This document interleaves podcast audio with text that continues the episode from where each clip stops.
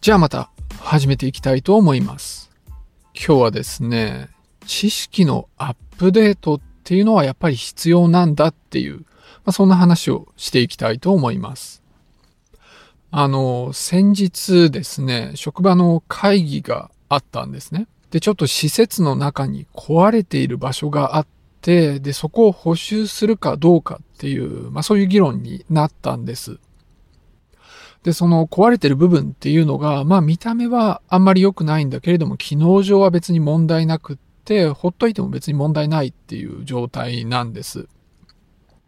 で、そこで、まあ一人の人がですね、割れ窓理論っていうのを引き合いに出してきて補修した方がいいっていう、まあそういうことを言ってたんです。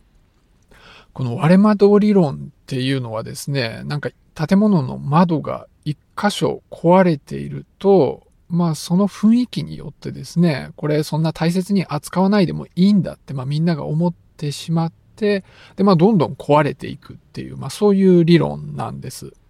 だから、まあ機能上は問題ないんだけれども、まあ他の場所も壊れていったら嫌だから、まあそういうのはちゃんと直しましょうって、お金かけてでも直しましょうって、まあそういうことを言ってたわけなんです。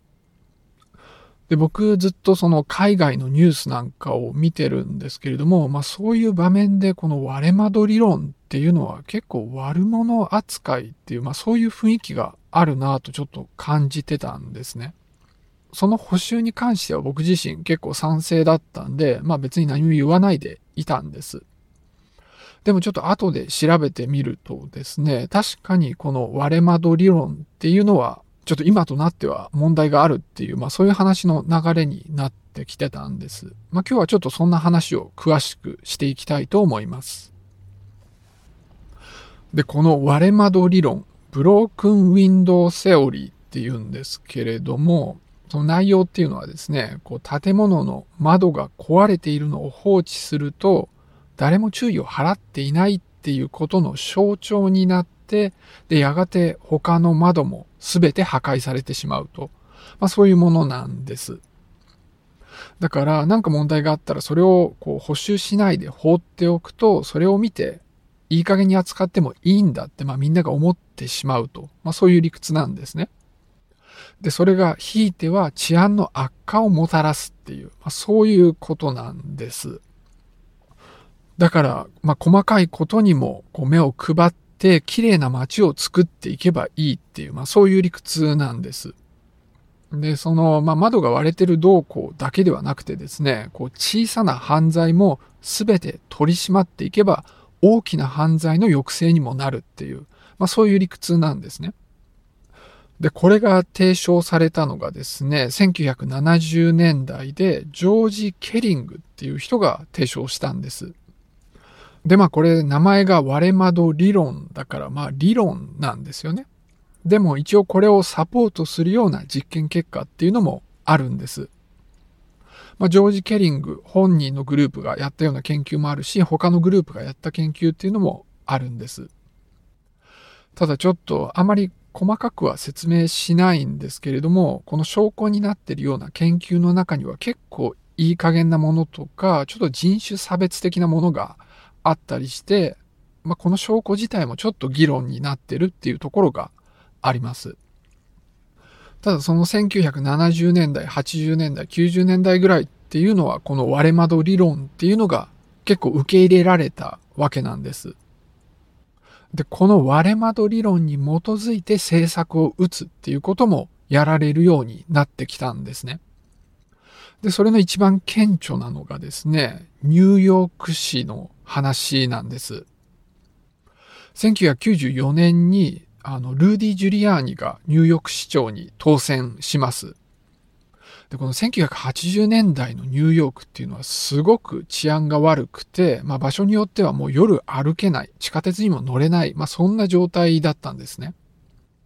で、これを改善して安全な街にするって、ジュリアーニは言ったわけなんです。で、この割れ窓理論のケリング本人を顧問に迎えて治安の改善を図ることにしたんです。で、この時の政策がですね、ゼロトレランスポリシーって言うんです。トレランスっていうのは我慢するっていう意味なんで、全く我慢しないっていう政策なんです。だからどんな小さな犯罪も目をつむるんではなくって、徹底的に取り締まるぞっていう、まあそういう政策だったんです。で、まあ、この政策が導入された後にですね、実際にニューヨークの治安って劇的に改善したんですね。だからこの割れ窓理論に基づいた政策っていうのは成功だと、まあそういうふうに認識されたわけなんです。まあ、ニューヨークと同時期にですね、他のいくつかの都市でも行われて、まあそういう都市の治安っていうのも改善していったんです。で、まあそういうことがあったんで、割れ窓理論っていうのが、まあ、もてはやされるようになったし、このジュリアーニっていうのは、まあ、非常に優れた政治家であるっていう、まあ、そういう認識になっていったんです。しかしですね、この割れ窓理論には批判もあるんです。この時期ですね、アメリカ全体で犯罪が低下して治安が良くなってたんですね。このゼロトレランスポリシーをやっていない都市でも治安が良くなっていったんで、この割れ窓理論に基づいた政策によって治安が改善したっていうよりは、たまたまこのタイミングだったっていう、まあそういうことが考えられるわけなんです。だから割れ窓理論に基づいたこのゼロトレランスポリシーそのものには大した効果がなかったと今では多くの人が考えています。まあ実際にですね、あの犯罪が減った理由としては、あの人口構成がちょっと変わってきて若者が減ったんですね。大体犯罪率っていうのは若者の方が高いので、若者が減ると自然にあの犯罪が減るわけなんです。それから1980年代っていうのがコカインに関係する犯罪がすごく多くてですね、それが、ま、たまたま減っていったので、犯罪が減ったという、まあ、そういう考える向きもあります。それからもう一つ大きいと考えられているのが、経済状況の影響なんですね。まあ、1990年代の経済状況が良かったんで、それで犯罪が減ったって、まあ、そういうふうに考えられてもいます。それからこの元々の割れ窓理論っていうのは窓が割れていると他の窓が壊れるっていうそういう設備とか景観の問題だったんですよ。でもそれがいつからか拡張されてこう小さな犯罪を取り締まると大きな犯罪も減って治安が良くなる。まあそういうふうに考えられていたんだけれども、その環境の悪化っていうのと犯罪っていうのは同じように考えていいのかっていう、まあそういう問題もあるんですね。それからもう一つ、このゼロトレランスポリシーには問題があるんです。こういうふうにですね、徹底的に小さい犯罪を取り締まると、まあ、黒人とかそういうマイノリティがターゲットにされるっていう、そういう傾向があるんですね。まあ、警官とか行政の方にですね、意識してっていう面もあるけれども、無意識のこう、差別があってですね、その取り締まりのやり方がどうしても差別的になって、マイノリティが不当な扱いを受けてしまうんです。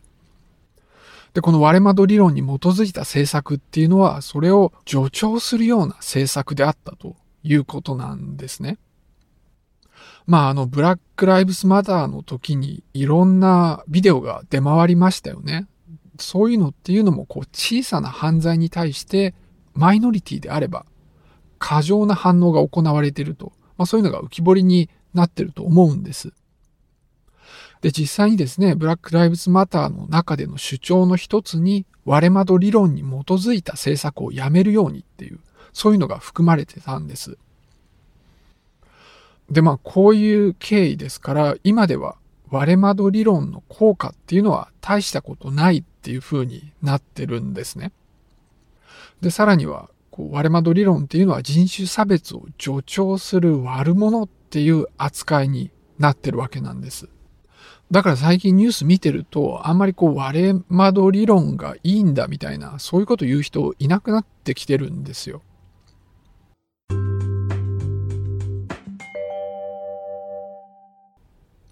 それからですね、1990年代にジュリアーニが市長になっってからニューヨークの治安が回復したんですよね。で、さらにはあの9-11があって、その時に指導力を発揮したんで素晴らしい主張っていう、まあそういうあの位置づけになってるわけなんです。まあ言ってみれば英雄みたいな扱いになってたわけなんです。ただ今話したように、まあ政策自体には問題があったと。まあそういうふうに変わってきてるんですね。で、さらにはですね、日本ではもうほとんど知られてないんですけれども、その後、ジュリアーニの信用っていうのは完全に失墜してるんです。2016年にドナルド・トランプがアメリカ大統領に立候補した時に、いち早くトランプの支持をしてたのがジュリアーニなんですね。まあ、その後もずっとトランプ支持で、2018年からはトランプの弁護士チームに入ってるんです。で、結構テレビ出演なんかをしてですね、口頭無形な主張を話し続けてたんです。トランプにはいろんな疑惑があったわけなんですけれども、それを弁護するために、まあ、どう考えても事実とは異なるようなことをたくさん喋ってたと。まあ、そういうことをしてたんですね。で、さらにはですね、トランプ政権終盤になってくると、もうなんか完全に酔っ払ったような状態でテレビに出てきて管を巻くみたいなことを繰り返しやってたんです。で、その極めつけがですね、毎年この9-11のセレモニーがニューヨークで行われるわけなんですよね。で、そういうところでは、こう、厳かな雰囲気でいろんな人がスピーチをするわけなんですけれども、そのセレモニーでジュリアーニはなんかまるでスタンドアップコメディでもしてるようなスピーチをしてたんです。まあ、ちょっと伝わるかわかんないんですけれども、もうやってる様が異常なんですよね。で、2020年にトランプが選挙で敗戦してからは、その選挙に不正があったっていう口頭向けな主張をずっと続けてたわけです。さらには2021年の1月にアメリカ議会襲撃というのがありました。で、それを煽るようなことをしてたんですね。あとは、あの、ウクライナ疑惑っていうのがあったんですけれども、そこで、ジュリアニ自身が自宅捜索を受けてるんです。で、そういうのもあって、ジュリアニって弁護士なんですけれども、その弁護士資格が停止されてるって、今そんな状態なんです。まあなかなかアメリカの歴史上を見てもですね、英雄っていう立場からもうほんとろくでもないやつっていう立場までこんな短期間に信用が失墜した人っていないんで、まあ非常に稀なほどの転落をしてるんです。以前はですね、割れ窓理論っていうのがすごくもてはやされて、で、その説明の一環としてそのジュリアーニっていう素晴らしい政治家がいたっていう、まあそういう話をされることがまあよくあったわけなんです。だから我々もこの理論で環境を整えていこうって、まあそういう話がよくされたんです。ただ今はもうその割れ窓理論自体の正当性も疑問があるような状態であるし、その割れ窓理論に基づいた政策っていうのは弊害がかなりあるっていうことが分かってきてるわけなんです。で、さらにはジュリアーニはもう笑い物でしかないっていう、まあそういう状態なわけなんです。なので、やっぱこう、今となっては、こう、ワレマンド理論いいよみたいなことはもう言えないわけなんですよね。そう。だから、こう、知識をアップデートしていくっていうのは大事なことなんですよね。で、それに加えてですね、こういう社会科学的なことっていうのは、なかなか100%正しいことを見つけるって難しいんですよ。だから簡単にこう時間とともに正しいとされることが変わっていったりするわけなんです。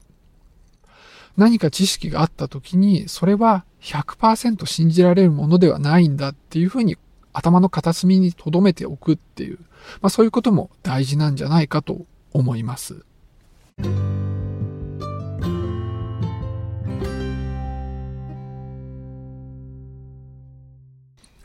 じゃあ今日もちょっと最後に、だからなんだってわけでない話をしたいと思います。今日はですね、ちょっとおすすめしたい商品があるんです。あの、コーヒーメーカーなんですけれども、えっ、と、サーモスの真空断熱ポットコーヒーメーカー1リットルっていうやつで、型番が ECK1000 ですね。で、これのすごいところがですね、タイマーがついてるんです。あの、タイマー付きのコーヒーメーカー便利ですね。あの、夜セットして、で、そうすると朝起きた時にもうコーヒーができてるっていうことなんです。あの、それまではですね、こう朝起きますよね。で、僕は朝すぐコーヒー飲む方なんで、こうコーヒーメーカーをセットして、で、そのコーヒーができるまでに数分かかるじゃないですか。で、この時間がまあ無駄っていうとこだったんです。で、そのコーヒーメーカーがただ動いてる間、ぼーっとしてるのもなんなんで、その時間を有効活用するために、その時間にトイレに行くようにしてたんですね。朝起きたらまっすぐトイレ行きたいですよね。でもそれをぐっと我慢して、寝ぼけてるんだけれども、コーヒーメーカーをセットして、で、セットして終わってからトイレに行くっていう、そういうのやってたんです。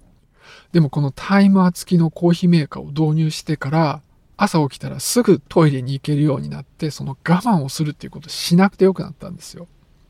これってね、毎朝のことだから地味に生活が楽になるんです。なので、おすすめなんです。タイマー付きのコーヒーメーカーって結構少ないんですね。まあ、大体こう数万するやつなんです。でもこのサーモスのやつっていうのは1万円以下で買えるし、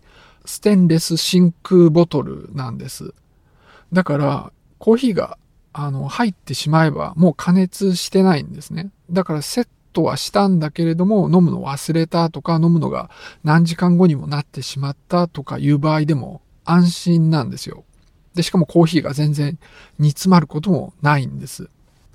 だから、これは結構自信持っておすすめできるコーヒーメーカーかなと思います。ただ一個欠点があるんですね。その、今から何時間後にコーヒーができるっていう形でしかセットができないんです。朝何時にコーヒーができるっていう風にセットできないんで、こう、毎日その夜コーヒーメーカーをセットするときっていうのは時計を見ながら今から何時間後って言ってセットしてるんです。これちょっとめんどくさいんですね。ただそれでもこう他にこういうコーヒーメーカーないですから、すごく重宝していておすすめのコーヒーメーカーです。じゃあ今日はこの辺で終わりにしたいと思います。